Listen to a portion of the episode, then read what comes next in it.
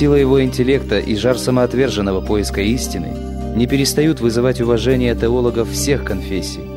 В одном из сочинений он спрашивает себя, что же он в самом деле хочет познать, и сам отвечает «Бога и душу». И больше ничего? Решительно ничего.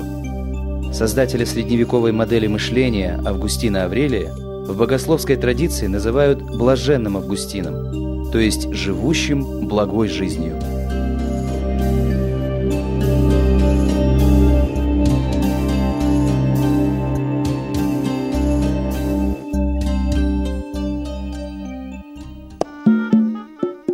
Августин Аврелий родился в 354 году в городе Тагасте на севере Африки в небогатой семье члена городского совета. Многие исследователи считают, что пылкая эмоциональность, самозабвенная целеустремленность и радикальность суждений берут начало в раскаленных пустынях его родины. Отец Августина был язычником, а мать – ревностной христианкой.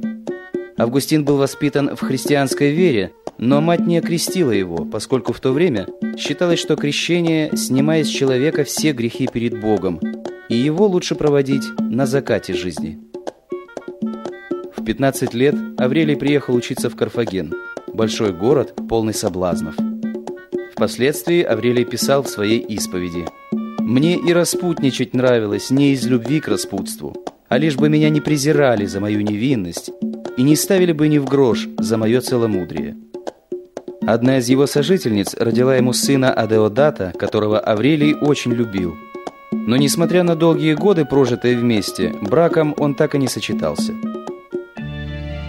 Бурная жизнь не помешала Августину с успехом окончить учебу и основать в Карфагене собственную риторскую школу, где он преподавал красноречие и искусство спора. В 384 году Аврелий получил прибыльное место главы риторской школы при дворе императора Феодосия I в Милане. В юности идеи христианства казались Августину нелепыми. Его привлекло учение манихеев, которые считали, что мир основан на противоборстве двух начал – доброго и злого. Увлечение манихейством продолжалось около десяти лет. Однако с каждым днем Августин находил в нем все больше изъянов и противоречий он продолжал напряженно искать истину.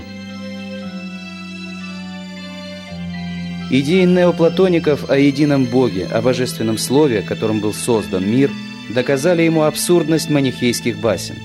А проповеди выдающегося богослова епископа Амброзия Медиоланского раскрыли Августину истинную красоту христианства.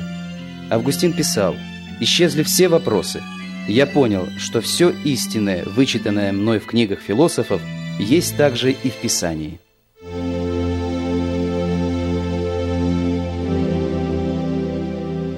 Однажды, оставшись один в саду 3 мая 386 года, Августин услышал голос, говоривший ему «Возьми и читай».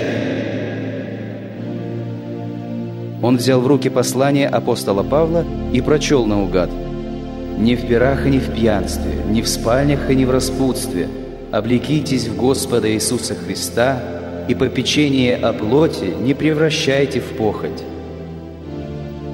Сердце Аврелия залили свет и покой. Так Августин Аврелий обрел веру Христову. Для него началась совсем другая жизнь. 24 апреля 387 года 33-летний Августин вместе со своим сыном Адеодатом принимает крещение –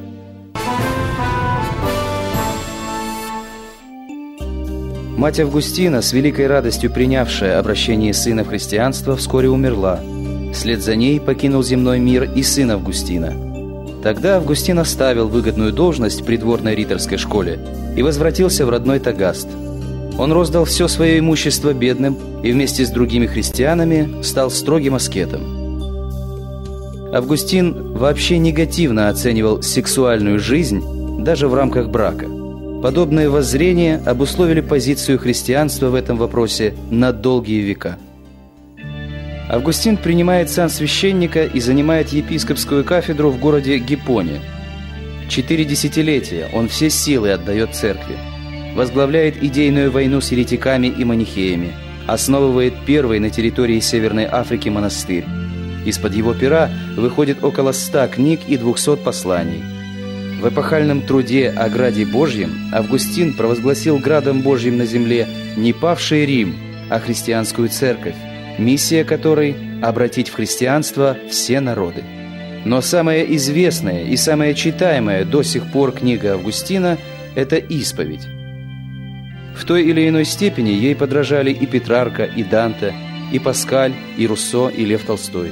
Рассказывая собственную духовную биографию, Августин в то же время говорит как бы от лица всего человечества, ищущего Бога. Напряженной духовной работой Августин поборол страсти, бушевавшие в своей душе. Но он прекрасно понимал, насколько он грешен и несовершенен – он сделал все, что мог для строительства величественного здания Церкви Христовой, но до торжества христианства в Европе было еще очень далеко. По легенде, однажды Августин встретил на берегу моря мальчика, который рыл ямку и ладошками наполнял ее водой из моря. «Что ты делаешь?» – спросил Августин. «Я хочу перелить в ямку все море», – ответил мальчик. «Да», – с грустью подумал богослов – я, как тот мальчик. Августин Аврелий умер в 430 году. После смерти он был причислен к лику святых, как и его мать Моника.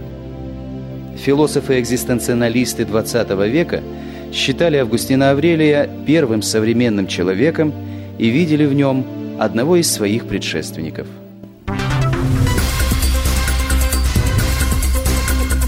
Аудиожурнал